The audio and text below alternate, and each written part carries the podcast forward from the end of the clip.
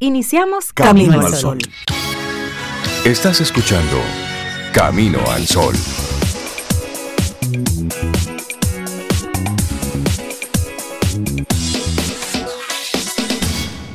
Muy buenos días, bienvenidos a Camino al Sol, es viernes. Estamos a 25 de noviembre año 2022. Buenos días, Cintia Ortiz, Sobeida Ramírez y a todos nuestros amigos y amigas Camino al Sol oyentes. ¿Cómo están? ¿Cómo se sienten? ¿Cómo va la vida hoy viernes? Yo voy bien, Rey. Tranquilita hoy viernes. Te veo colorida, Sobe, hoy. Sí, viste, ando colorida y así con Sí, sí, sí, unos con trazos unos extraños. ramos, unas cosas así Ah, extrañas. Para que vean hay que, hay que variar. unos ramos y unas Así- cosas extrañas. Así me siento hoy. Rameada. ¿Y tú, Cintia, cómo estás? Pues yo estoy muy bien también, dándole la bienvenida al viernes. Yo siempre le doy la bienvenida cada día Sí. y le digo, mira, eh, vamos a hacerlo bien hoy. Sí, sí, hoy, Tú y hoy. yo nos Vamos a tratar de, hacerlo acuerdo. bien hoy y listo, y vamos a Me disfrutarlo. gusta eso. Sí, Vamos a ponernos de acuerdo. Sí, Tú y sí, yo, sí. ¿qué es lo que vamos a hacer? Sí, porque él llega cada Sí, día. es así. día, y llega Él llega solito. solito y con todo y tú eliges. Y entonces. Y le damos hoy- la bienvenida porque la otra opción no nos gusta. No, ay, Si tú no. no ves un día nuevo, ¿qué pasa? Ya, se acabó. Se acabó. Hasta ahí, se lle- Así es. hasta ahí llegó lo suyo. Entonces, hoy los diarios nacionales están goldos. Uy, Go- sí. goldos. Goldos. Goldos. Muchas ofertas. Oh, Dios. Bueno, pues ya lo saben los amigos Camino al Sol oyentes. Hoy es el Black Friday. Es un- una festividad comercial totalmente originada en Estados Unidos, cuyo propósito es limpiar los anaqueles para la mercancía de Navidad.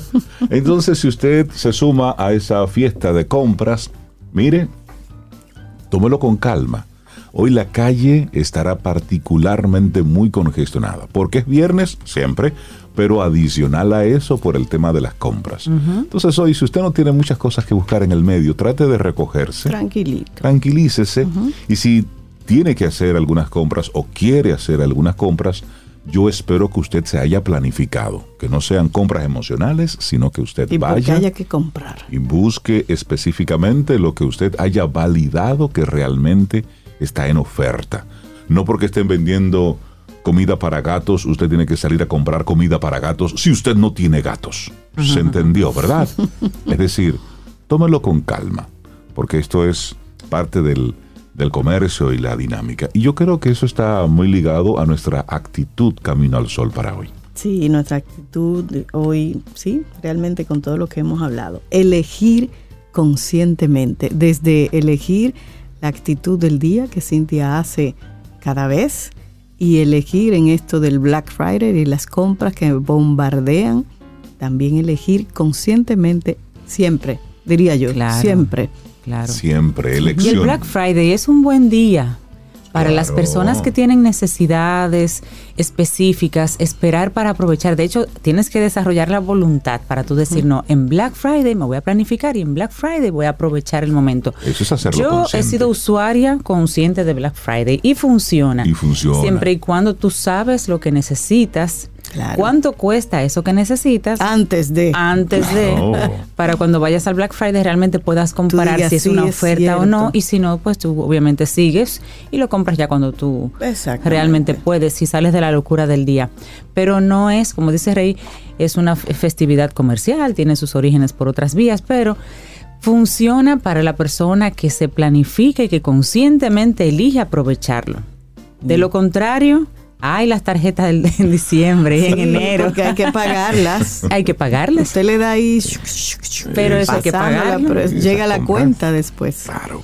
Esas compras hay que, hay que pagarlas. Esto es con, la, con relación a la parte comercial, pero con lo que nos toca a nosotros en República Dominicana. Hoy 25 de noviembre es un día para, para hacer un alto en el camino y reflexionar sobre el tema de la violencia contra la mujer. A propósito de que un día como hoy recordamos lo que ocurrió por órdenes del dictador Trujillo en 1960 y fue el asesinato de las de, de las de tres de las hermanas Mirabal.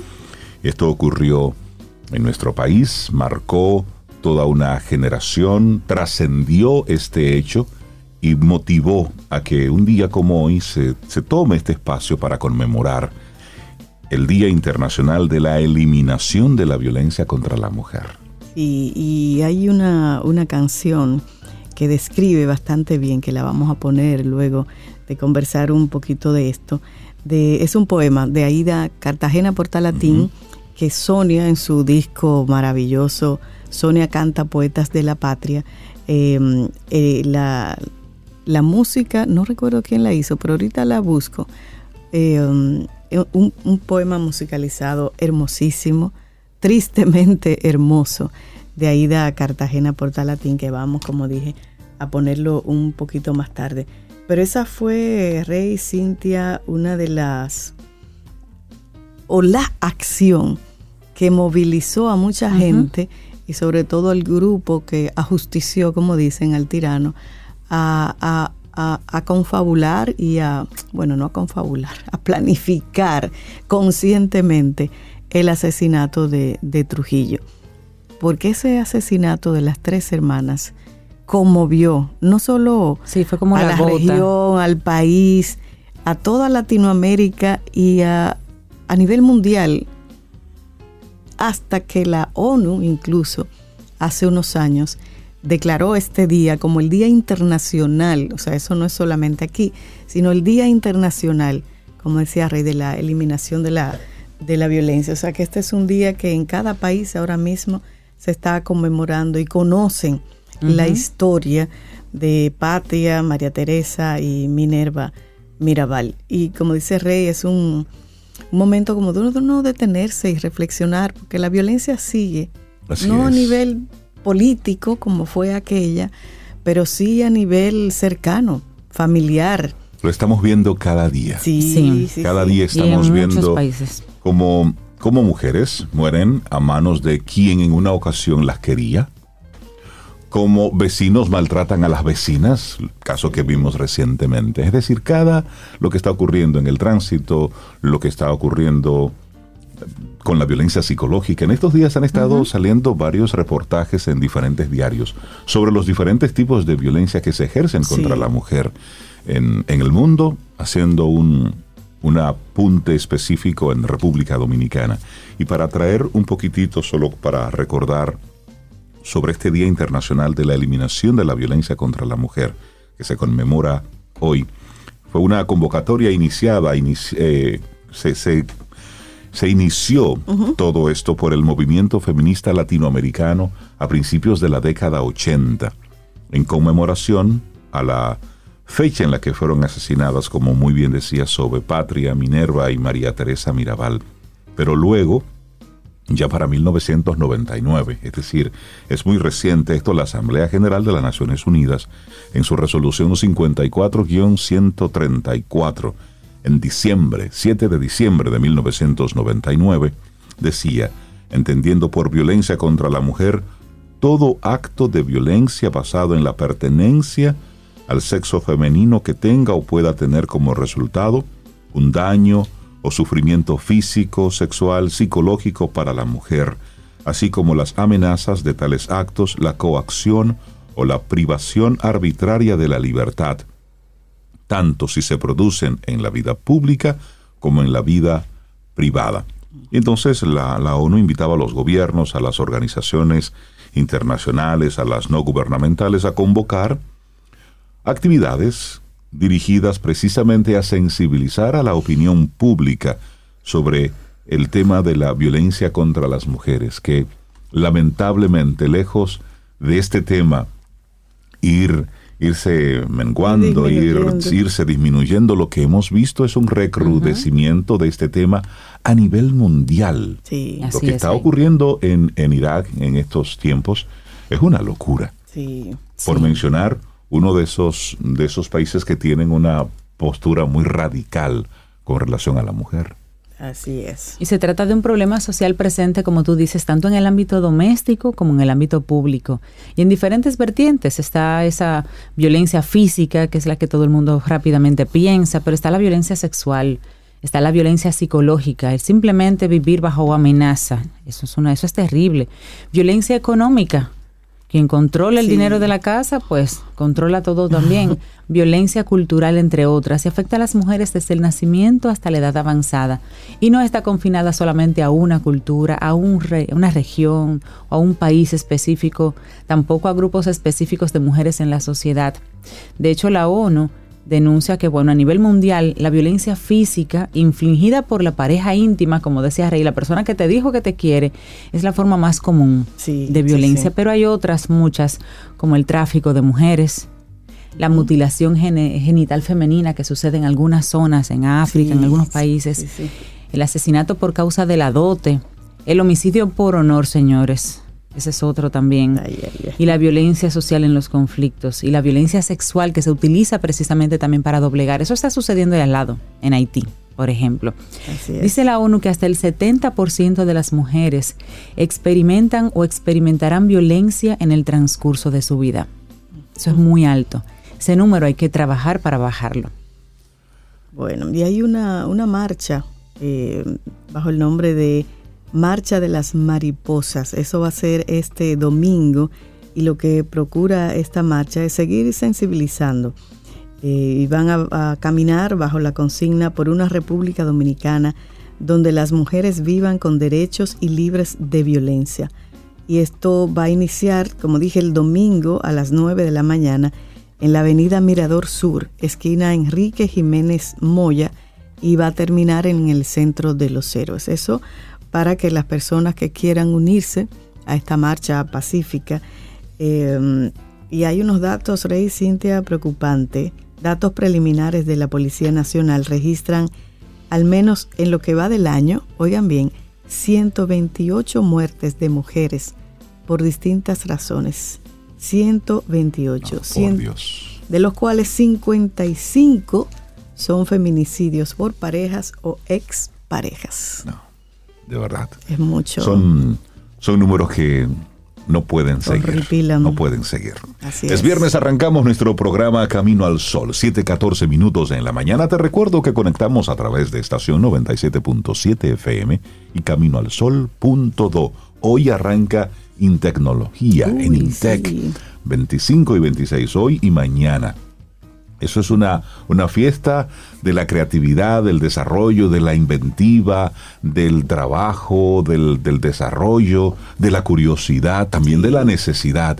Son muchas cosas que van a estar ocurriendo eh, hoy y mañana en Y ayer iba un paseíto y hay mucho entusiasmo en todo el equipo que ha trabajado, todas las áreas académicas se han involucrado y han hecho un montaje, mira, de lo más interesante. Mira ahí. Así animado, me gusta. Hay un área de exposición que sí, recordemos. En el quinto piso del edificio de Ciencias de la Salud, puerta 7. Y una sugerencia, ¿eh? vayan en taxi. Sí, sí, sí. Bien más cómodo, porque por ahí se pone complicadito el parqueo. Así que vaya con sus hijos, con sus hijas, y vaya en taxi de ese, esa como ese paseíto así. Sí, muchas cosas chéveres pasando en este fin de semana. También está Imaginativa, Uy, sí. que inició el, el pasado miércoles y bueno, sigue hasta el domingo. Si usted está relacionado con medios de comunicación, tiene algunas inquietudes, pues pase por allá para que vea cómo se hacen los programas en vivo. y, y, allá conferencias. Voices tiene una cabina ya. Sí. Yo voy a ir a hacer mi casting a la cabina de World Voices. Ah, nosotros muy honrados de recibir. Voy a grabar algo. Hemos recibido mucho talento joven hermosas sorpresas, voces maravillosas, gente formada que se mm. acerca ya así teniendo conocimiento Para de causa, formación.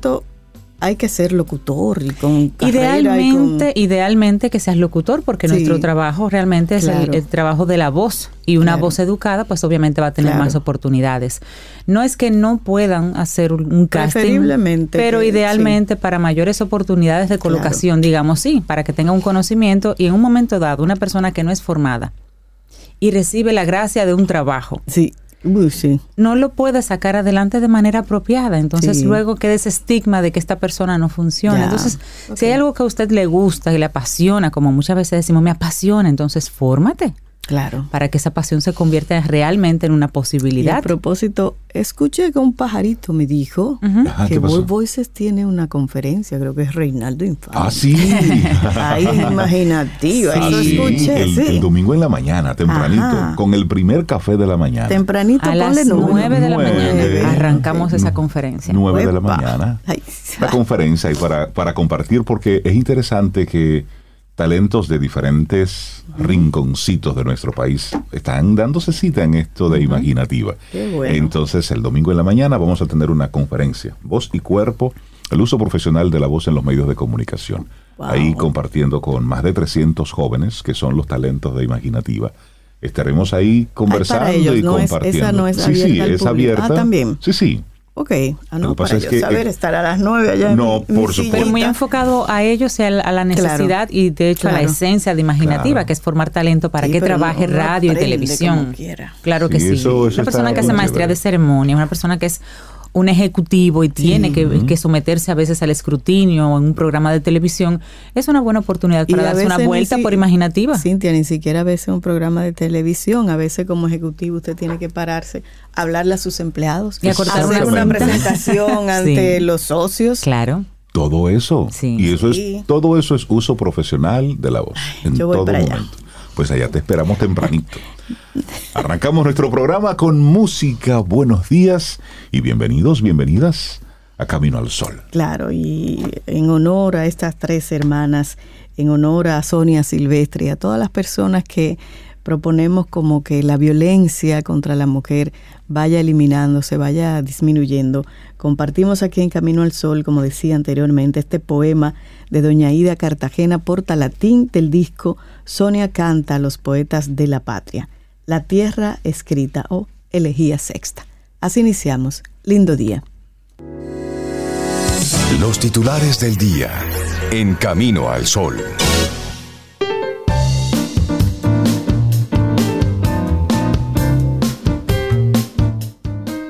Esta primera frase es de Billie Jean King. Dice, creo que la autoconciencia es probablemente lo más importante para ser un campeón. ¿Usted quiere ser campeón? Pues mire, autoconciencia.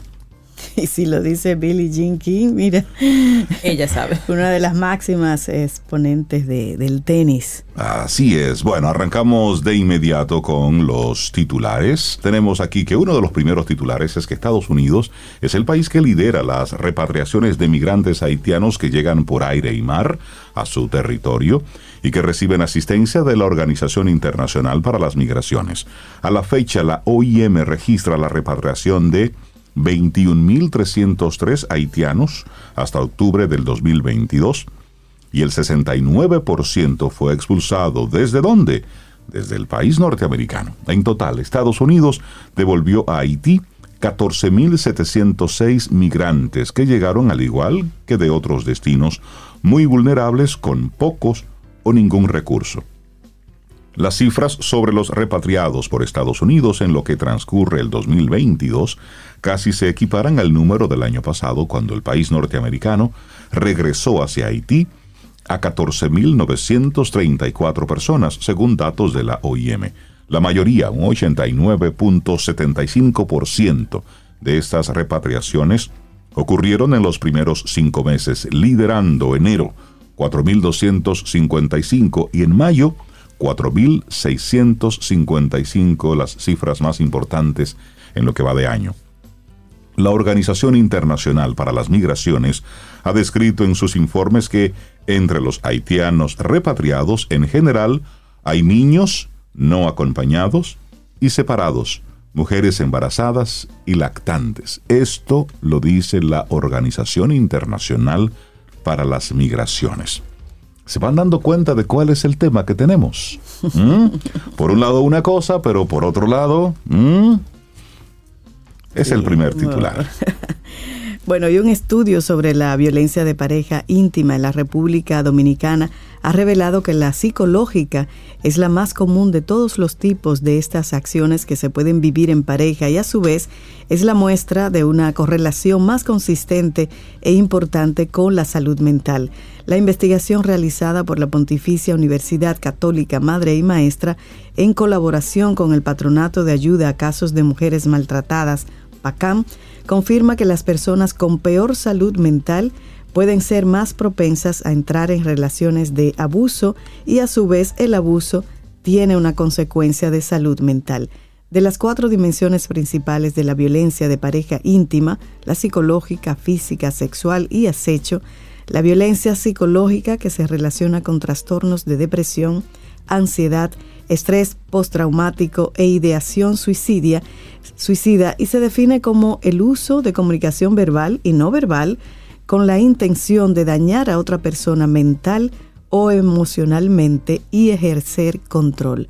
Por ejemplo, que la persona aísle a su pareja, le impida acceso a dinero, a trabajo y le haga sentir que su acompañante no sirve, son formas de abuso psicológico y es el mayor. El estudio también identificó a las minorías de orientación sexual y las personas con menor nivel económico y educativo como grupos de riesgo que consistentemente evidencian mayor nivel de violencia de pareja. Este trabajo en conjunto de Pucamaima y Pacán reveló otro dato interesante. Los hombres son víctimas de acecho en la misma proporción que las mujeres, sin embargo, son ellas las principales víctimas de violencia psicológica, física y sexual. Si bien es cierto que las mujeres reportan más violencia, no quiere decir que los hombres no reportan, puntualizó el investigador de Bucamaima, Luis Eduardo Garrido, quien dirigió el estudio con otros seis investigadores. Puntualizó además que el tipo de violencia en el que no se hallaron diferencias entre hombres y mujeres es el acecho. Mm. Bueno, cambiamos de tema. Empresa turca ya cuenta con licencia ambiental para la barcaza en Asua. Medio Ambiente otorgó la autorización el pasado miércoles y eso es de acuerdo a un ejecutivo de la empresa. La empresa Caradenis Powership ya tiene la licencia ambiental requerida para la puesta en marcha de la barcaza generadora de electricidad que se prevé instalar en la comunidad de Los Negros, en la provincia Asua. Así lo confirmó Carlos Matamores, representante de la empresa. Indicó que el Ministerio de Medio Ambiente otorgó la licencia el pasado miércoles. Dijo palabras textuales, es correcto, ya tenemos la licencia ambiental en nuestro poder indicó el ejecutivo de esta empresa turca. Y esto fue al ser preguntado si para la autorización se acordó alguna modificación en el proyecto. Y en ese sentido manifestó únicamente modificamos dos puntos de anclaje para retirarnos del área protegida que estaba ahí. Pero eso fue todo. Recordó que el pasado martes la empresa comenzó con los trabajos de construcción de la línea de transmisión y decía, esperamos concluir eso lo más rápido posible.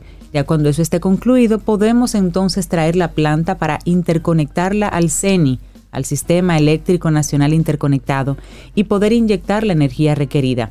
Agregó que la inyección de energía al sistema se tomaría entre 60 a 70 días, y esto fue al ser preguntado sobre cómo la empresa abordaría a la comunidad de los negros tras obtener el permiso ambiental a propósito de los disturbios ocurridos en la zona, y él sostuvo, vamos a demostrar que ayudaremos a desarrollar esa comunidad. Vamos a implementar los planes que ya teníamos diseñados para el desarrollo de esa comunidad. Y volvió a repetir, no hay riesgo ambiental. Nos vamos entonces al plano internacional. Vamos a China. El número de casos diarios de COVID-19 en China alcanzó un récord desde el inicio de la pandemia y así lo mostraron datos oficiales ayer jueves, en medio de múltiples brotes y restricciones por todo el país.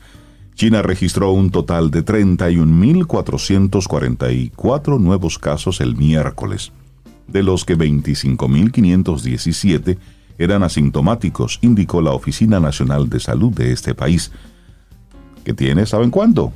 1.400 millones de habitantes tiene China, para que actualicemos el número. El récord precedente se remontaba a mediados de abril de este año, con 29.317 infecciones, coincidiendo con el confinamiento de Shanghai, la tercera ciudad más poblada del mundo, que se alargó durante dos meses y provocó problemas de abastecimiento para sus habitantes. China es la única gran economía del mundo que todavía persigue erradicar por completo el virus de su territorio, con confinamientos de ciudades enteras, aislamiento de los contactos de positivos y test masivos. La capital china experimenta su peor brote epidémico desde el inicio de la pandemia, a fines de 2019. Decenas de inmuebles residenciales fueron confinados y las empresas pasaron en su gran mayoría al teletrabajo. Pekín anunció ayer, antes de ayer, casi 1.500 nuevos casos, la inmensa mayoría asintomáticos en una población de 22 millones de habitantes. Es la cifra más elevada en la ciudad, aunque muy baja respecto a los estándares internacionales. Pero sí, China está lidiando el, COVID-19 y está de nuevo aislando comunidades. Así es. Bueno, y en nuestro país casos activos del COVID llegan al millar. Un aumento sistemático registra el país de nuevos casos de COVID-19 y de la positividad, notificando ayer 234 nuevos contagios, 34 más que los reportados el día anterior por el Ministerio de Salud. La positividad diaria se colocó ayer en 30.15% y la acumulada de las últimas cuatro semanas en 2.53%. Esos indicadores en el reporte, anterior estuvieron entre 12.28 y 2.29% respectivamente. En tanto, los casos activos del virus que registra el país superaron ayer la barrera de los 1.000, notificándose 1.093 casos captados por el sistema. Ayer se procesaron 2.122 muestras de laboratorio, de las que 234 resultaron positivas, de acuerdo a los datos contenidos en el boletín 980 emitido por la Dirección General de Epidemiología. De los nuevos casos, el Distrito Nacional aportó 131, la provincia de Santo Domingo 69, San Cristóbal 10 casos y la Altagracia y San Pedro de Macorís cuatro casos cada uno, entre otras provincias. Y hay una, un llamado, vacúnate por juguete.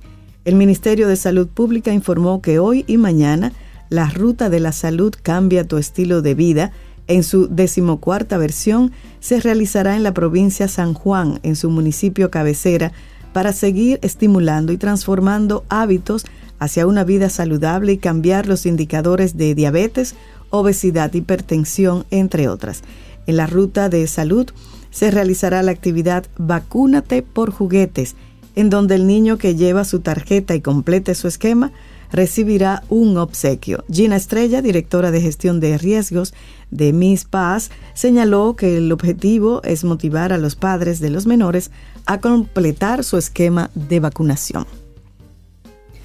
Bueno, y cambiamos de tema y para que ustedes vean que de todo puede suceder en este mundo, Kanye West será candidato presidencial en Estados Unidos en el año 2024.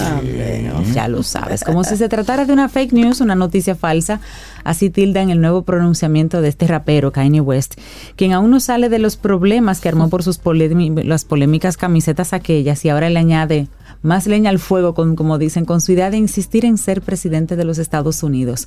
No es la primera vez que él se postula, hay que decirlo. Él se postuló la vez pasada en el año 2020 y aunque claro, obviamente ya sabemos que ganó Joe Biden, él alcanzó 60 mil votos en dos estados del país un número que la gente puede decir que es muy bajo. No, pero 60 Pero para ser una persona que no tiene ni idea de política, que nunca ha ocupado un cargo público, 60 mil votos es, mucho. Es mucho. Aquí tenemos candidatos que no han sacado.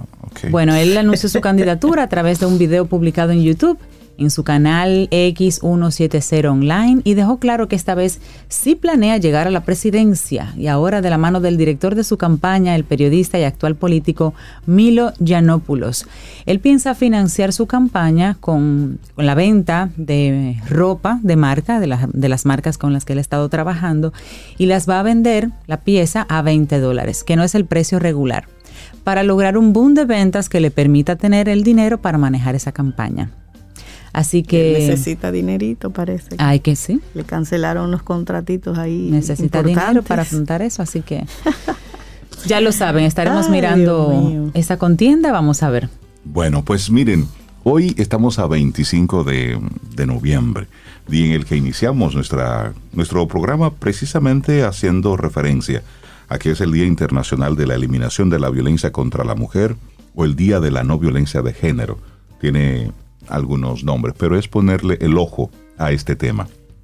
Y estamos viendo entonces cómo el Mundial de Fútbol se está desarrollando en Qatar, con todas las luces del mundo, con una espectacularidad impresionante, unos estadios que, bueno, todo lo que el dinero puede comprar está ahí.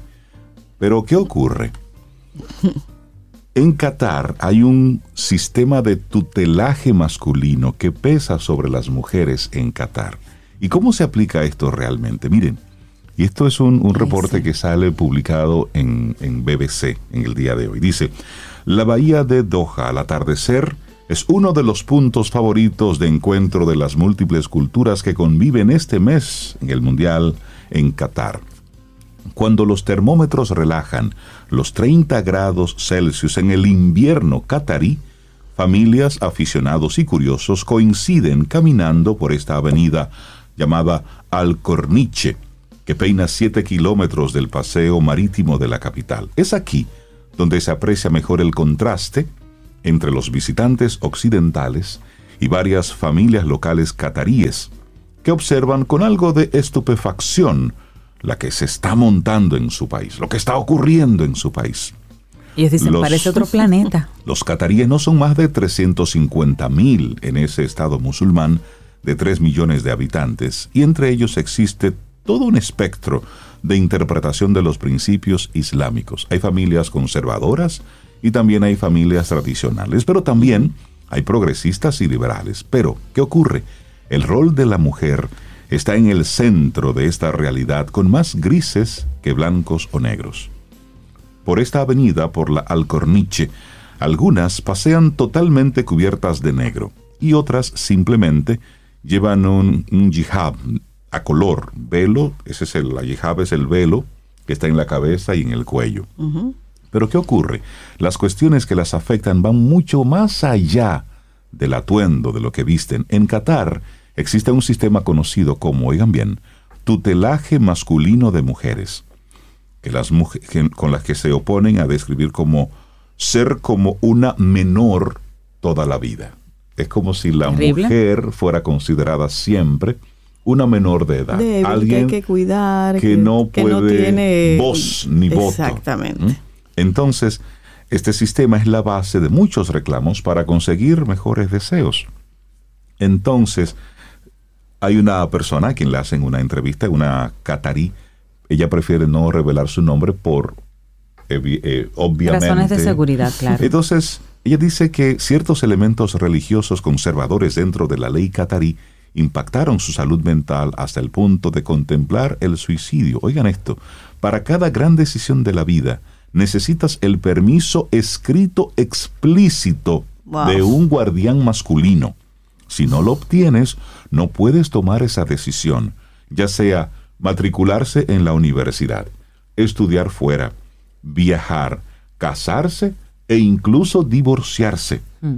Todo debe recibir un permiso por escrito y de forma explícita. El tutor, que puede ser creo que el tío, el esposo, el, un hermano y hasta un padrino. O sea, cualquier hombre que esté cerca de, la casa. Pero hay una generación empoderada.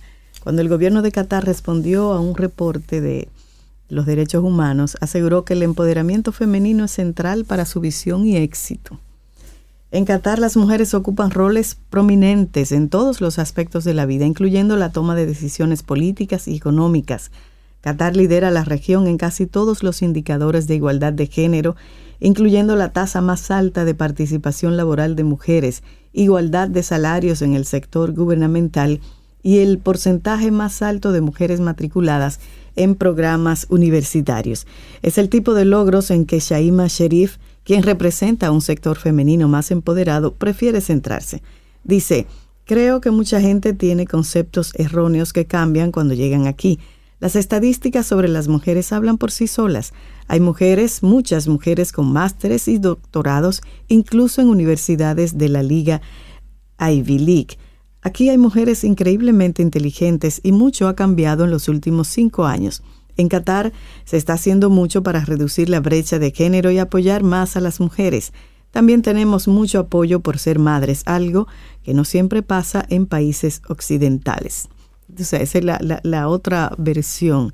Sigue diciendo que esta emprendedora de arqueología, graduada de arqueología, pide a la prensa extranjera y al mundo exterior que también mire este tipo de cosas al hablar de derechos y libertades de mujeres en Qatar. Pero eso lamentablemente no es lo, lo que predomina. Lo que trasciende. Dice que no todo el mundo, no todas las familias llevan esto así a rajatabla. Sí. Hay más apertura, pero bueno, ella finalmente termina esa entrevista y esa información diciendo, por supuesto que aquí todo no es perfecto y que tenemos muchas cosas que mejorar, pero tenemos muchas mujeres empoderadas en posiciones de liderazgo que están poniendo estos temas sobre la mesa. Claro, y hemos, hemos visto cómo eh, algunos equipos, por ejemplo, la protesta de Alemania sobre en la cancha sobre el césped de Qatar, ellos se decidieron, le quitaron el, brazalete arcoíris, que está prohibido usar cualquier tipo de, indumentaria que tenga esos colores. Entonces ellos lo que hicieron, y salió esa foto, em, se arrodillaron, se inclinaron un poco y se taparon la boca. Esa fue la forma Una de forma protestar. de protestar. Son, son contrastes. Son contrastes en este mundo. Seguimos avanzando en este camino al sol. Así es. Tomémonos un café. Disfrutemos nuestra mañana con Rey, Cintia, Soveida, en camino al sol. La vida es una culminación del pasado, una coincidencia del presente, una indicación de un futuro más allá del conocimiento, la cualidad que da un toque de divinidad a la materia la conciencia. Conciencia, póngale a esto, póngale a esto un ojo, ¿eh? Porque vamos por el mundo así como en piloto automático. Así es que hoy es un día para hacer un llamado a la conciencia. Y un día que fue hecho con mucha conciencia, que pusimos la intención de hoy, porque muchas cosas se están manejando desde un inconsciente. Y hoy que hay una locura de compras y, y la gente en la calle con que se quiere, que quiere comprar el mundo. Pues no, hoy sus compras, cada vez que usted saque esa tarjetita, hágalo con conciencia. No, la pregunta, lo necesito lo realmente. Necesito, lo necesito ahora. Y es el precio correcto, de verdad. hay un camino al solo oyente que nos recuerda que creo que el tercer lunes de enero, ¿se acuerdan? Es el, el Blue Monday. El día más triste cuando, llegan, los estados de cuenta. Ah, entonces piense que ese día va a llegar. Aunque usted no quiera, ese día va a llegar. ese día llega. Bueno, nosotros, como siempre, cada viernes esperamos este momento para tener una conversación que nos invita a, a profundizar, a interiorizar para ser más conscientes. María Elena Azuad nos acompaña como como cada viernes, ella es psicóloga, es psicoterapeuta, colaboradora de Camino al Sol y sobre todo una, una mujer que tiene peso en sus palabras. María Elena, buenos días, bienvenida de nuevo a Camino al Sol, ¿cómo estás? Gracias, buenos días. Lo malo es que nada más tengo peso en las palabras, pero no en el cuerpo. pero eso, eso, mucha gente dice que eso es bueno, que eso es saludable, que, ahí es que debemos llegar todos. Ese es mi ideal. Buen día, Marilena. bueno, vamos a cerrar el día de hoy este tema de las memorias familiares, porque nos faltan tres características de las mismas. Ok.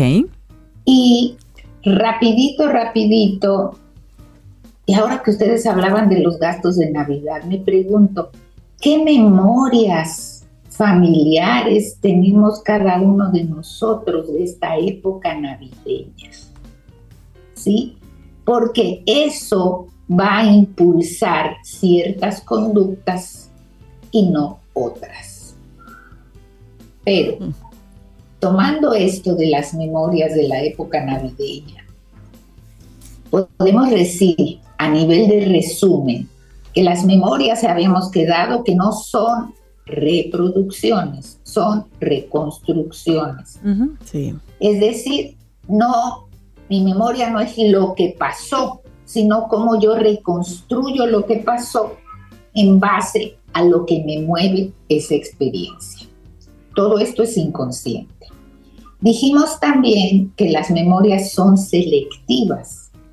También inconscientemente selecciono unas memorias y no selecciono otras memorias, ¿sí?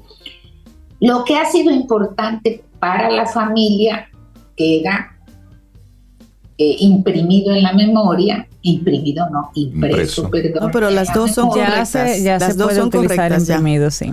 Las dos Sí. correctas, sí. Según la Se usa imprimido también. Sí, sí, sí, está correcta Ah, también, sí.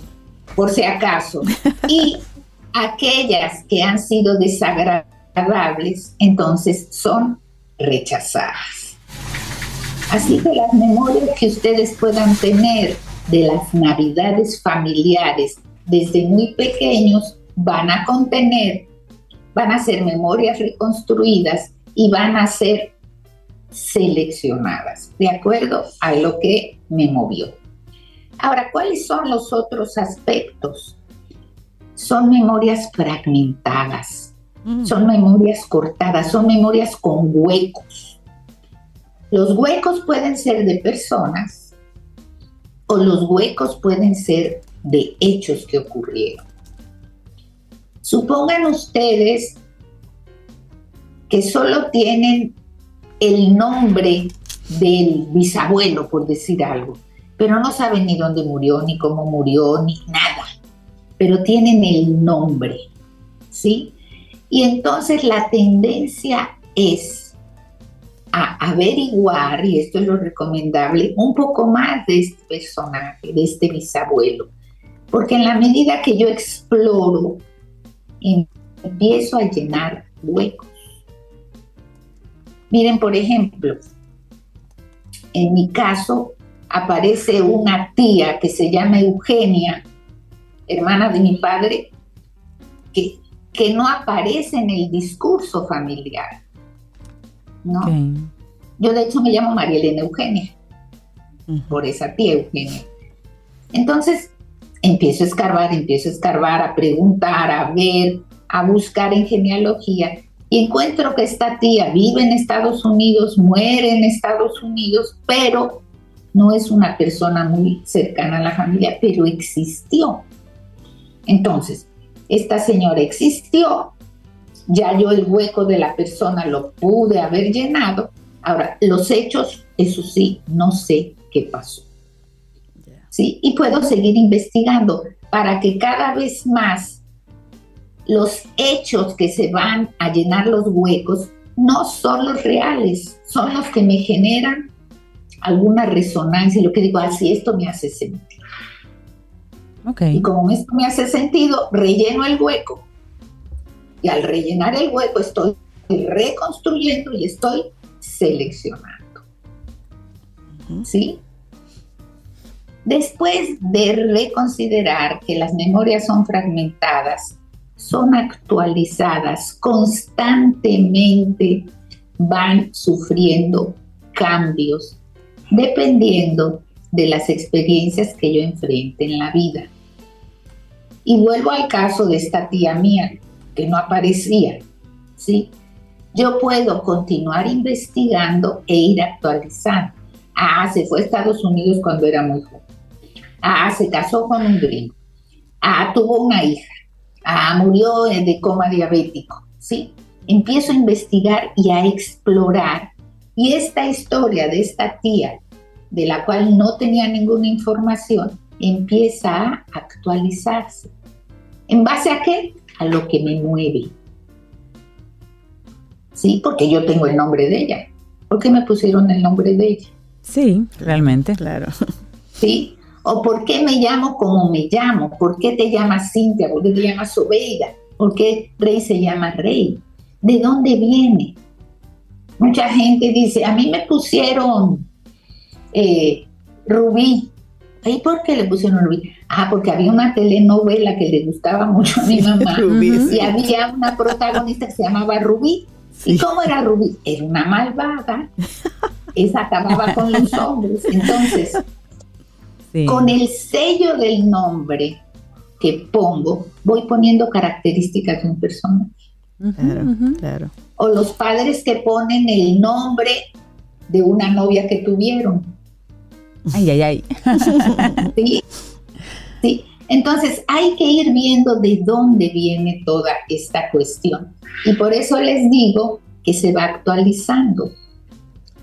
Todo aquello que ha sido exitoso en la familia, la familia trata de transmitirlo para que las próximas generaciones tengan una buena vida. Ahora, aquellas cosas que han sido dificultades, que han sido rechazadas, las ocultan para no pasarlas a las nuevas generaciones. Marilena, pero, ¿qué sucede, por ejemplo, en el caso, en el caso de Eugenia, volviendo a, tu ejemplo, tú querías saber quién era ella, porque te faltaba esa, esa pieza en el rompecabezas familiar, pero cuando tú te haces la pregunta, no en tu caso, sino cuando cualquiera de nosotros nos hacemos una pregunta así, ¿quién es eh, esa persona que forma parte o formó parte de la familia pero de la que nadie habla?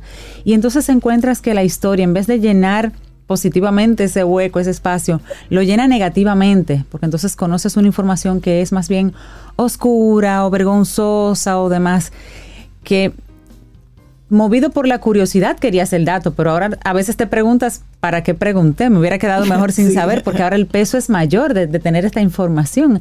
¿Cómo manejamos eso? Bueno, lo importante ahí es que descubrir ese secreto me quita carga del inconsciente. Es decir, hay un secreto en la familia, pero yo ando cargando con ese secreto que no se habla y que no se sabe. Cuando yo descubro, porque por alguna razón eso sale, empiezo a comprender y a movilizar inconscientemente, ah, por eso es que yo tal y cual cosa. ¿Sí? Descubrir los secretos es uno de los grandes avances, aunque sean situaciones desagradables. Okay porque ya dejan de tener peso en la memoria inconsciente y se convierten en hechos que ocurren en realidad. Claro, después que lo descubro, yo lo tengo que trabajar. Pero develar secretos es liberador. Ahora, si el secreto que usted encontró es un secreto que afecta a otros, Quédese usted con el secreto, trabájelo usted, porque usted no tiene derecho a develar una cosa que a lo mejor el otro no está dispuesto a aceptar. Supongan que el abuelo robó o que el abuelo fue un corrupto. Usted lo descubre porque está interesada, se mete, pregunta. En internet ahora todo se sabe y resulta que fue un corrupto pero hay personas en su familia que lo tienen como el gran gurú familiar. Entonces, usted develó el secreto para usted. No hay que ir a decir, ah, pero te equivocaste, porque mira, yo encontré que el abuelo tal y cual cosa, porque lo más probable es que le digan, estás loca. Eso no fue así porque la memoria es selectiva. Y reconocer un abuelo corrupto me genera tanto dolor que simplemente no lo hago consciente. Entonces, los secretos, los eventos desagradables pesan, pero liberan.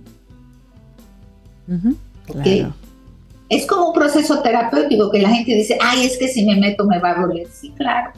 Probablemente le duelan las heridas, pero se va a acabar liberando. Claro. ¿Sí? Y finalmente son contradictorias las memorias uno dice a veces, espérate, ¿cómo es posible? Porque yo me acuerdo de este hecho donde yo me sentía muy bien, donde yo estaba con X miembro de la familia, pero a la vez hay algo que no me checa. Hay como un llamado a, a que algo pasa, ¿sí? Y además de esto, las memorias entre todos los miembros de la familia son memorias que esconden la lealtad a la familia. Porque uno dice, ¿cómo voy a ser leal a, una familia que hizo tal, cual y cual más? Sí, soy leal, tengo lealtad. Puedo decir yo en lugar de ti, yo me muero en tu lugar. Todo esto a nivel inconsciente. Sí. ¿Sí? Entonces, hay que estar claro que las memorias no son verdades absolutas. Y no importa la verdad. Lo que importa es qué memorias me movilizan y para qué me sirven esas memorias en función de liberarme de cargas que no me corresponden. Así que cuando trabajamos con memorias familiares, no trabajamos con hechos reales. A veces un paciente puede decir, ay no, mi papá es un ogro, mi papá qué sé yo, que no lo soporto. Y cuando uno conoce al Señor es un viejito, todo tranquilo, todo suave. Es toda dulzura. Toda dulzura, pero la memoria que tiene el paciente es otra. Entonces hay que respetar esas memorias y hay que escarbar en esas memorias para descubrir cuánto es mío y cuánto es carga de los sistemas familiares anteriores. Y recordemos, las memorias son reconstrucciones, las memorias son selectivas, las memorias son fragmentadas, las memorias son contradictorias, ¿sí? Y finalmente, las memorias son asuntos o cuestiones que pueden llevarme a descubrir por qué me siento como me siento, por qué estoy como estoy. María Elena, y, en esa misma línea, y ya que tú mencionabas ese caso hipotético de ese viejito, ¿cuánto nosotros contaminamos los pensamientos de, nuestros hijos y o de otras personas por la experiencia que yo tuve con, con esa persona? Por ejemplo, un papá, una mamá que estaba ausente por asuntos del trabajo y demás, cría un niño o una niña con una serie de carencias afectivas. Pero ya esta persona en otra etapa de su vida, pues está presente y está y es cariñoso y está ahí. Y con los nietos tiene entonces otra actitud, tiene otro comportamiento. Sin embargo, ese, ese hijo, que es el papá entonces de ese nieto, contamina esa relación con el abuelo. Tú lo ves ahora, pero antes, y él no iba, y él no hacía. Entonces comenzamos a contaminar, conscientes o no, pero hay mucho de conciencia ahí, de la relación de mi hijo con su, con su abuelo a propósito de la experiencia que yo tuve. Porque cada uno de nosotros está viviendo un tiempo, un momento, y vamos cambiando la vida. Y esas son las que tú recuerdas, las que te das cuenta, pero hay otras que quedan instaladas ahí que uno ni idea tiene. Y hay comportamientos que uno dice, pero ¿y por qué yo me comporto de esta manera? Exacto. Sí. ¿Por qué desde que llega José hay un silencio? Eso es otra cosa. Y luego replicamos el silencio. que no sé, pero desde que él llega todo el mundo se calla. Entonces yo me callo. Exactamente. Sí, porque lo que conforma esto que tú dices, Rey, de decir el hijo, pero ese no era así. El qué sé yo, que va conformando un grupo de creencias. Y entonces lo que dificulta mucho la llegada a lo profundo son estas creencias. Porque lo que yo creo o la creencia que se me transmitió no es la realidad. Pero yo como niño la absorbo y la asumo. Y después probablemente cualquier viejito, esto es una generalización totalmente, claro pero cualquier viejito, buena gente, digo, ah, este fue un desgraciado cuando no atendía a sus hijos. Porque así es la cuestión. Sí. Y muchas veces la elección de pareja a nivel inconsciente está marcada por estas memorias, por esta lealtad a los padres, a las madres y a los abuelos. Así que, señores, a trabajar con las memorias familiares. Qué sencillo ya lo pone. Sí, María Elena. llamarla a ella, ya, vamos. La gente que quiera seguir esta conversación contigo. Sí, se puede comunicar al WhatsApp 809 868 0886. Y por favor, No, por favor, no. Y tratemos de aprovechar estas navidades para estar con nuestra familia y quizá preguntar, ¿no? Quizá el que quiera, esto no es una tarea obligatoria, escarbar, ver y darse cuenta de cómo estas características van marcando las memorias. Buenísimo. Interesantísimo. Gracias por el regalo que nos hiciste con esas tres entregas de, esas memorias familiares, de cómo poner, y es un tema de conversación y es quitar tabú. Claro. Hablemos de las cosas de frente y eso es vivir con, con conciencia, de forma consciente. Como que dice María Elena, no, posiblemente no va a ser bonito, va a doler y pero es sacar, es sacar también la familia de, un limbo. Y poner un punto ahí, un punto final. Un y sanar a los que vienen. Correcto, correcto. Aprendí de María. Acuérdense que estamos haciendo historia con las próximas clases. Así es. eso. Nos toca. Que tengas un excelente día. Buen fin de semana. Igualmente. Gran abrazo. Muchas gracias, María Elena. Gamma Knife en Camino al Sol. ¿Qué es un meningioma? Los meningiomas son tumores benignos, no cancerosos, que se localizan en la cavidad craneal o columna vertebral.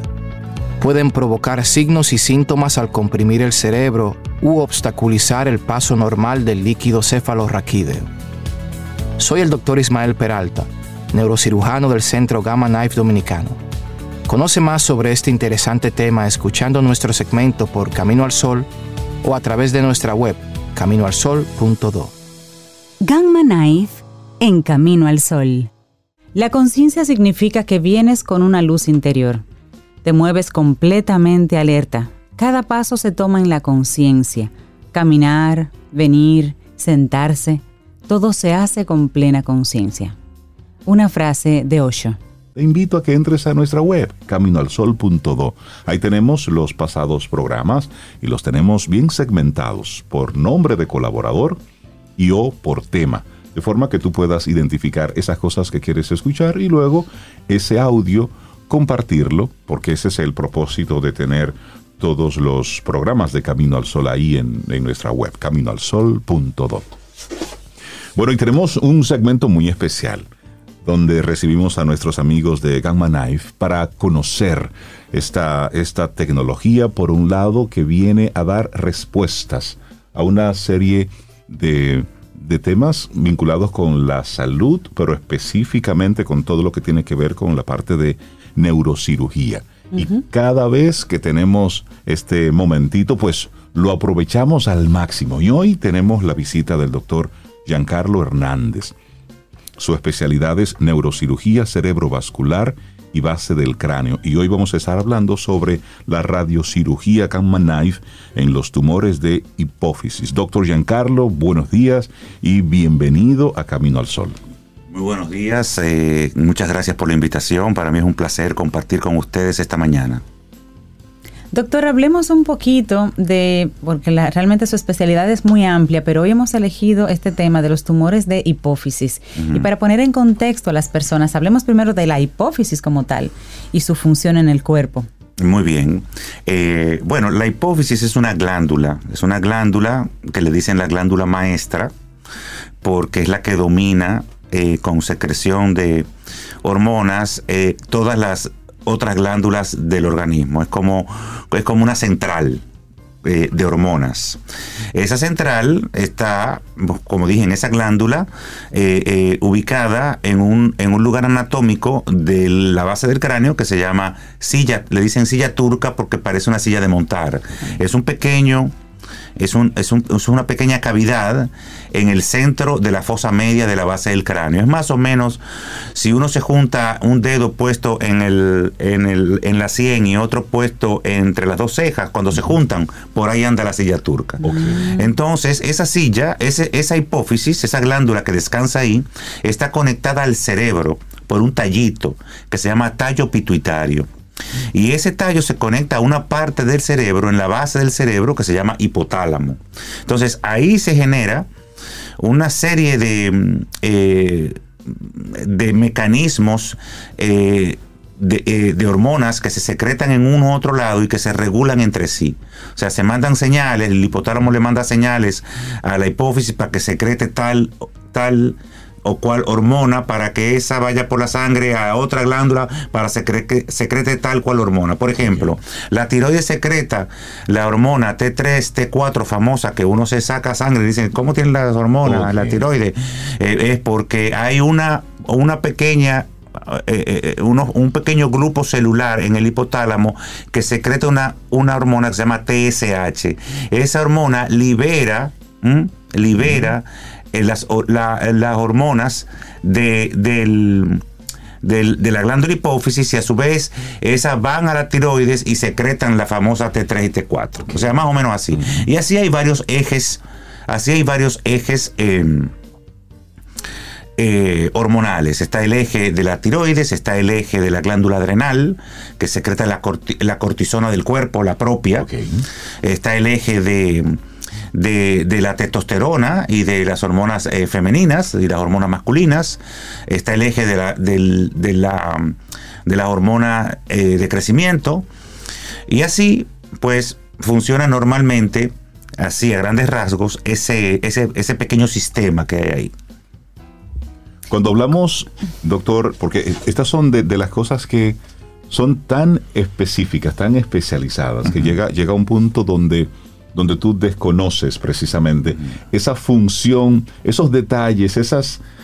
El cuerpo humano es una máquina perfecta, doctor. Hablemos entonces de qué significa tener un tumor de hipófisis. Como ustedes saben, los tumores pueden ser benignos o malignos. En los tumores malignos de la hipófisis son casi inexistentes. No es que no existen, pero eh, la frecuencia es tan tan baja que son casos anecdóticos. O sea, si usted busca la literatura mundial, hay se pueden contar okay.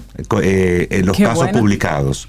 Eh, sin embargo, hay otros, así, así, como los malignos son muy raros, los benignos son entre el 15 y el 20% de todos los tumores de, la cabeza. Okay. O sea que son muy frecuentes. Son, muy frecuentes. Son muy frecuentes. Y pueden ser tumores, si bien son todos benignos, pueden ser tumores que no produzcan ninguna hormona y que crezcan, crezcan, crezcan hasta que uno se da cuenta cuando eh, la persona comienza a perder la vista, por ejemplo, porque el, aparato visual está arriba de, la hipófisis. El aparato visual es el nervio, una, una, estructura que se llama quiasma, donde se juntan y, después van otras estructuras hacia la parte posterior del cerebro, pero la parte de, donde se juntan está debajo de la hipófisis. Si un tumor crece para arriba mucho, lo va a comprimir y la persona puede comenzar a tener problemas visuales, fundamentalmente. Quizás dolor de cabeza, quizás algún otro síntoma de presión dentro de la cabeza, pero fundamentalmente el problema fundamental es visual. visual. Pero cuando hay tumores que producen hormonas, sobre todo hormona Ah, está el eje de la prolactina también, muy importante en la mujer. La prolactina o, secreta el tumor hormona de crecimiento o segrega ACTH que va a incentivar la producción excesiva de, de, cortisona del cuerpo, puede dar tres enfermedades fundamentales. Una es la enfermedad de Cushing, que es esa donde hay un aumento de la producción excesiva de cortisol del cuerpo, y eso da una enfermedad que es una enfermedad bastante deletérea genera hipertensión adrenal, genera diabetes, genera fragilidad capilar.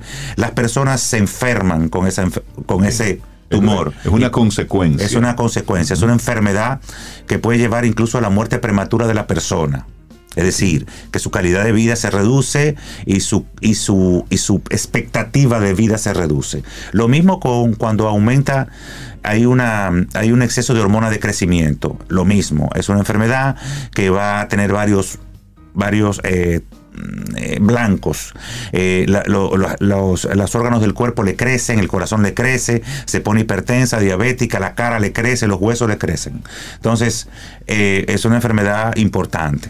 Y está el exceso de prolactina que puede traer en el hombre infertilidad, puede traer disminución de la libido, eh, y puede traer también, eh, digamos, que tenga una secreción inadecuada por, por, su, por sus pezones, eh, que los hombres no, están, no tienen casi glándula mamaria, pero si tienen un exceso de prolactina, eso puede pasar.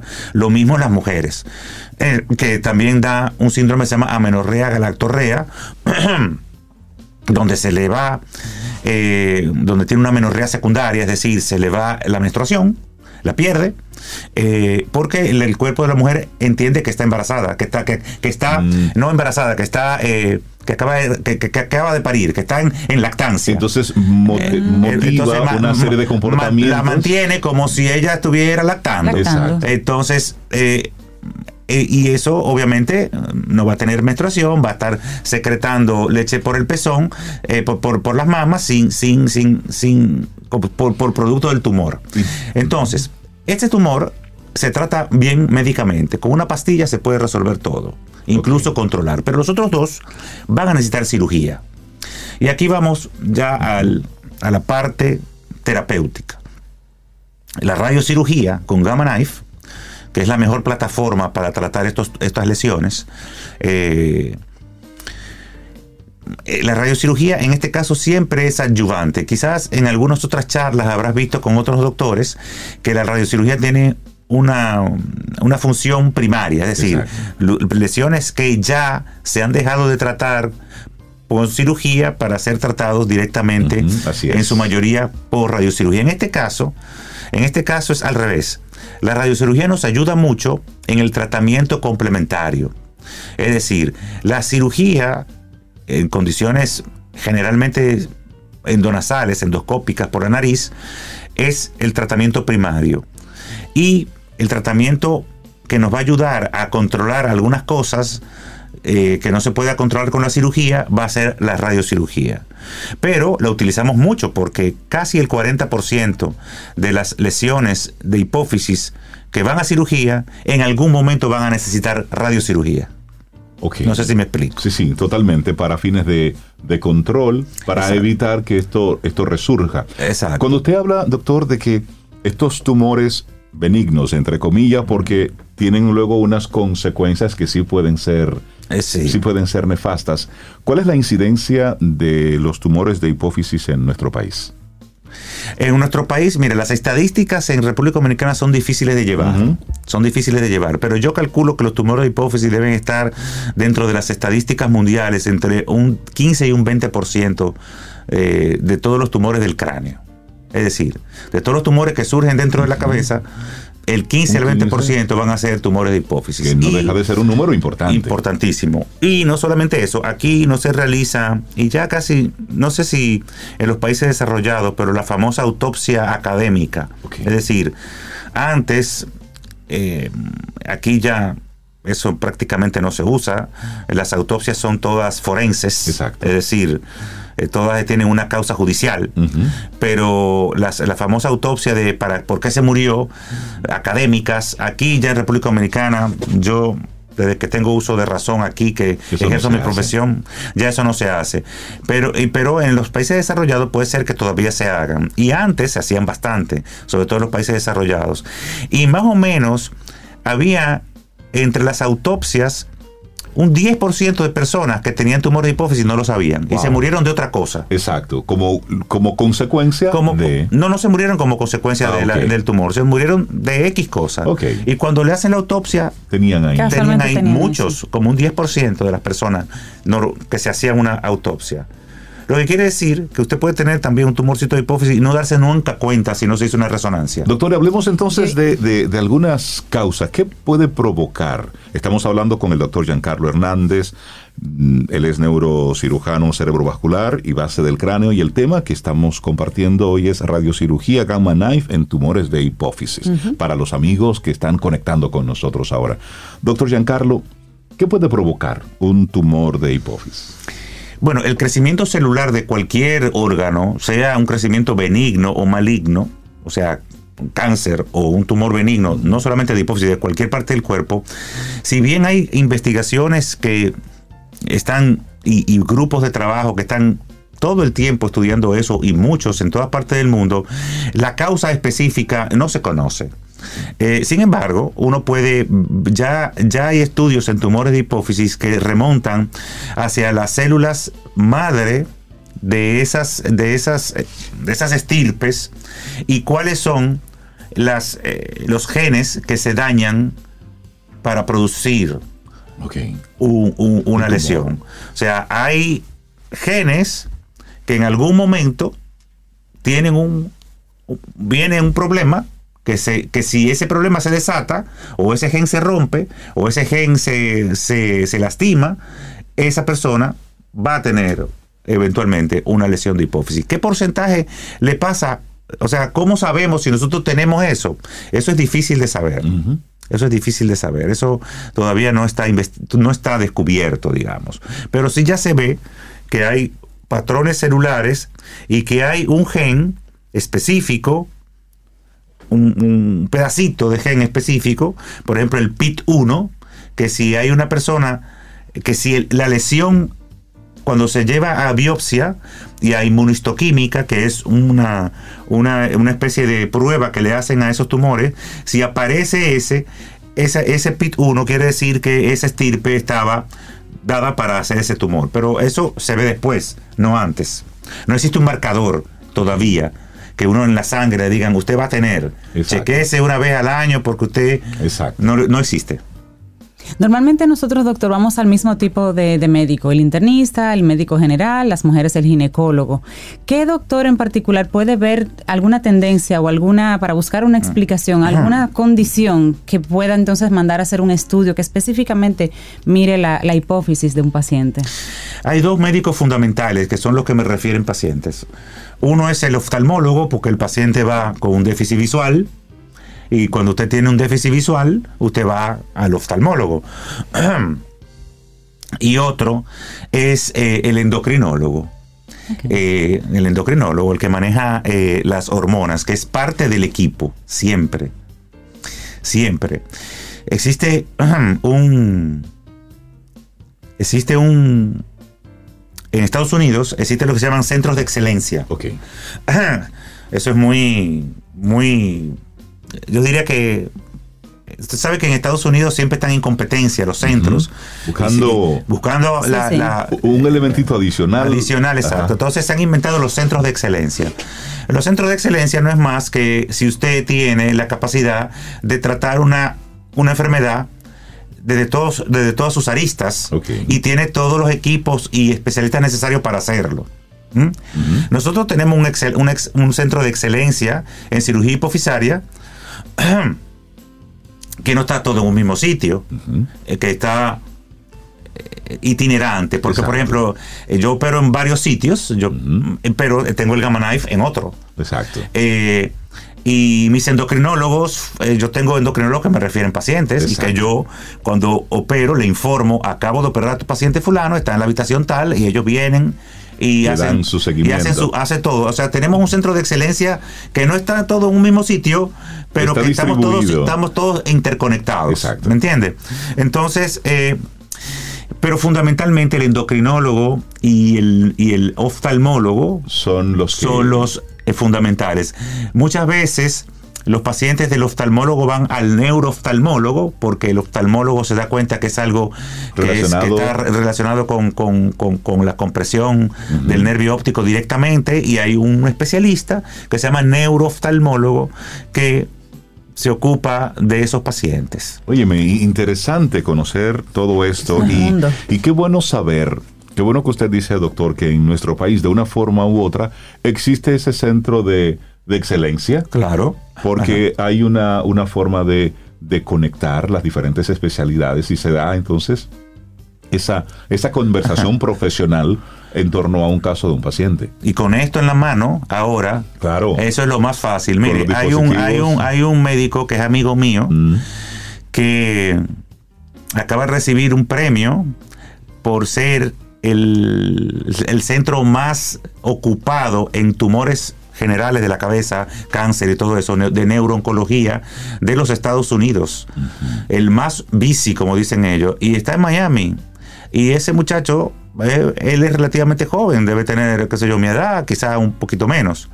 Eh, formó de ser un servicio normal al servicio más que más tumores operó en el 2022.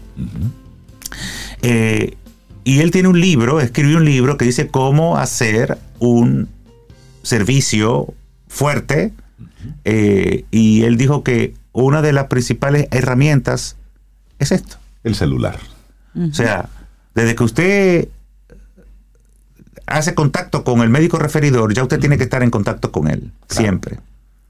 Y forma parte de esa, de esa Siempre. misma cadena, Y de esa el- misma y- conexión. y- y ya, porque antes, cuando yo, y, y me voy a salir un poquito del tema, cuando yo hice mi especialidad en, Fra- en Francia, eh, el paciente no se podía ir sin lo que se llamaba, sin, sin lo que se llamaba la letra de sortie. La letra de sortie era la carta de salida y era, había que estar con un, con un, con un grabador Ajá. diciéndole a la o sea grabándole a la secretaria eh, fulano de tal ellos son muy muy diplomáticos eh, fulano de tal eh, muchas gracias por usted referirme el paciente tal y tal y entonces él le cuenta era una carta y al final una una frase muy muy francesa eh, que dice eh, así como lo, lo aprecio mucho y muchas gracias y mis sentimientos son súper hacia usted la la la.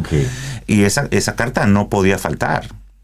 Era como el cierre de ese proceso. Pero ya usted no necesita hacer eso porque usted tiene esto y usted con cinco con cinco frases en, mi- en el minuto real eh, eh, eh, eh, en tiempo real su, su- el médico referidor suyo ya sabe lo que le pasó a su paciente Exactamente. Y ¿Me los entiendes? tiempos, y los, los tiempos se acortan. Darle las gracias al doctor Giancarlo Hernández por traernos este tema hoy de la, cir- la radiocirugía Gamma Knife en los tumores de hipófisis. Y recordar que nosotros recibimos aquí a los diferentes especialistas que están trabajando en Knife Dominicano precisamente para llevar respuestas. Porque todo lo que tiene que ver con neurocirugía, todo lo que tiene que ver con el cerebro, eh, automáticamente nos llenamos de del, del temor propio de ya de la dolencia, pero al mismo tiempo la pregunta, y eso se puede hacer aquí en República Dominicana. Y muchísimas gracias, doctor, por, por decirnos que sí, que ese tipo de cosas se pueden hacer aquí, que hay alta tecnología apoyando todo eso. Pues tenemos más de mil casos hechos en, en el Centro Gamma Life Dominicano y ya eso es un... comenzamos en el 2011 Así que estamos hablando de años de experiencia. Sí, sí. De una experiencia exitosa. Doctor Giancarlo Hernández, siempre bienvenido aquí a Camino al Sol. Muchísimas Muchas gracias.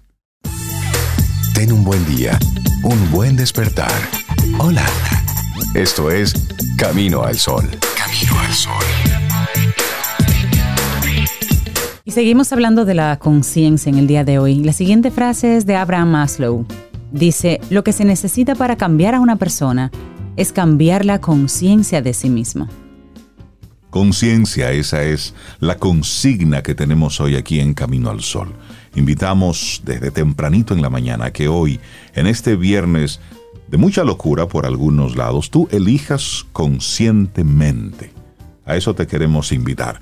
Y una mujer que hace eso de forma reiterada, ella tiene esa conducta desde hace un buen tiempo. Lo de ella forma un gozo consciente. estar en un gozo eterno. Es Milka Hernández, una mujer que siente pasión por República Dominicana. Milka, buenos días y feliz cumpleaños.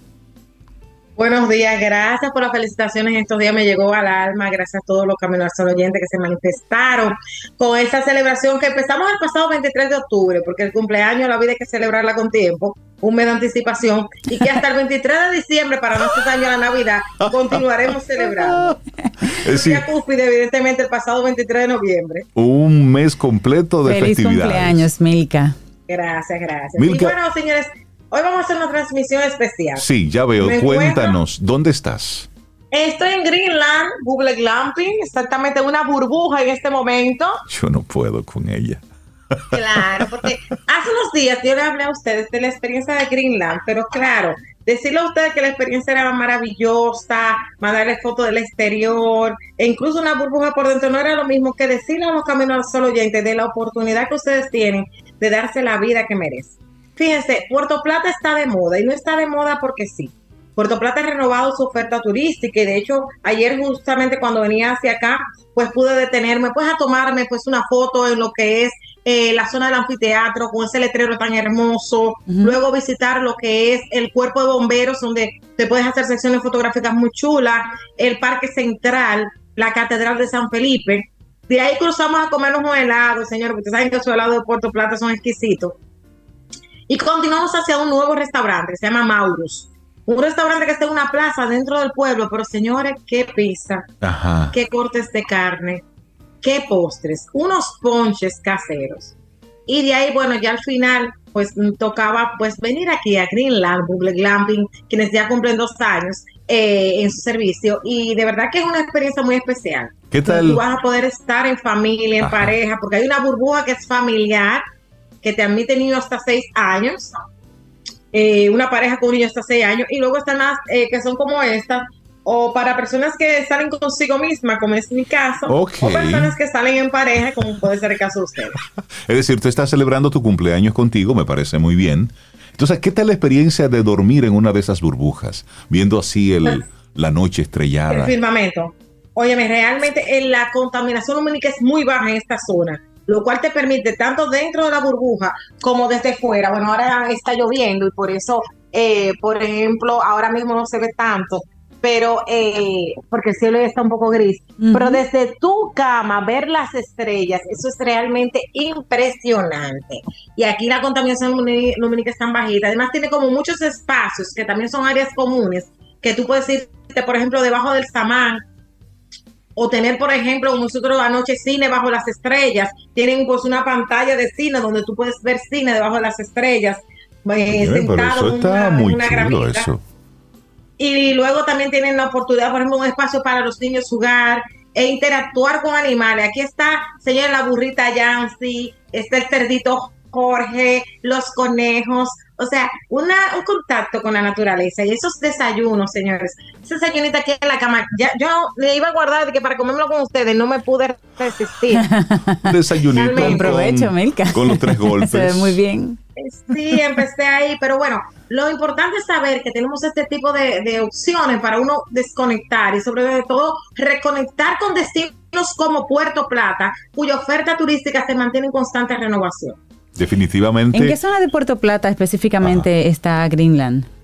Eso está en Cabarete, casi Cabarete. casi camino a- hacia Sabaneta de Yásica. Tu tierra, Rey. Ahora cuando, cuando termine con ustedes, después de mi desayuno, de unas fotitos que me quiero tomar allá afuera, me voy a hacer paddleboard con unos comunitarios que ellos tienen conexión, porque a ellos les gusta mucho el tema de la conexión con los comunitarios, y voy a hacer paddleboard y a tener pues ese almuerzo criollo para cerrar con broche de oro esta etapa del cumpleaños. No puedo contigo. Y mira, y nosotros estuvimos hace unas semanas en Puerto, bueno, en Cabarete específicamente. Sí.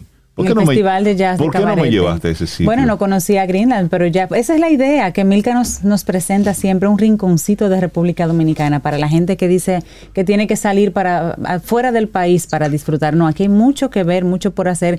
Y Milka tiene la ardua labor de mostrarnos esos lugares. No, pero- Mírala, mira qué... Eh, Milka, Esto es un juguito de fresa. juguito de Ajá. fresa que tú que te estás tienen aquí en la tomando. habitación, muy rico, natural todo, señor, los huevitos orgánicos. De verdad que mi sacrificio por esta comunidad de Camino al Sol sigue siendo cada vez más grande. Y nada, pues invitarles a seguir las redes sociales de Greenland Double Glamping y de Milka Hernández RD, en donde vamos a tener siempre pues esta oportunidad de mostrar a ustedes lo mejor de nuestra República Dominicana. Milka Hernández, muchísimas Salud. gracias. Salud. Salud. Sigue pasándola bien. Sigue sacrificándote. Bueno, eso es casi un formalismo, pero sigue celebrando la vida, Milka, como, como lo haces. Y gracias por mostrarnos ese nuevo lugar para uno perderse por allá. Invítame. Te llevaré, te voy a llevar. Iremos. Milka, que tengas un excelente día, buen fin de semana, que te vaya súper bien. Gracias, hasta la próxima. Un abrazo. Ten un buen día, un buen despertar. Hola. Esto es Camino al Sol. Camino al Sol.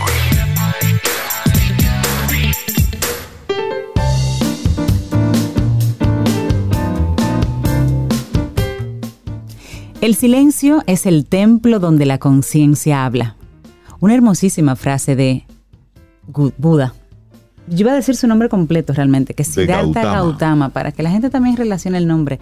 Pero bueno, Buda, así es. Bueno, y nosotros así vamos llegando ya al final de nuestro programa Camino al Sol por este viernes, por esta semana, el próximo lunes. Si el universo sigue conspirando, si usted quiere, si nosotros estamos aquí, tendremos un nuevo Camino al Sol. Recordarles que hoy viernes inicia ya formalmente así Intecnología. En Intec se estarán desarrollando una serie de conferencias, exposiciones sobre creatividad inventiva, eh, bueno, todo lo que tiene espacio al, al desarrollo y a la curiosidad nuestra está ahí en Intecnología. Esto es hoy y mañana sábado. Y también, si estás interesado en el mundo de lo audiovisual, el mundo de los medios de comunicación. Ahí está entonces Imaginativa, que estará igual hasta el domingo en el Teatro La Fiesta del Hotel Jaragua. Esas son actividades que, que tenemos ahí para estos días. Para usted que dice, no, que en este país no pasa nada así interesante. relevante. Bueno, pues ahí tiene dos eventos totalmente diferenciados. Así llegamos al final de nuestro programa. Lindo día y nos reencontramos el lunes. y esperamos que hayas disfrutado del contenido del día de hoy. Recuerda nuestras vías para mantenernos en contacto. Hola arroba caminoalsol.do. Visita nuestra web y amplía más de nuestro contenido. Caminoalsol.do Hasta una próxima edición. y pásala bien.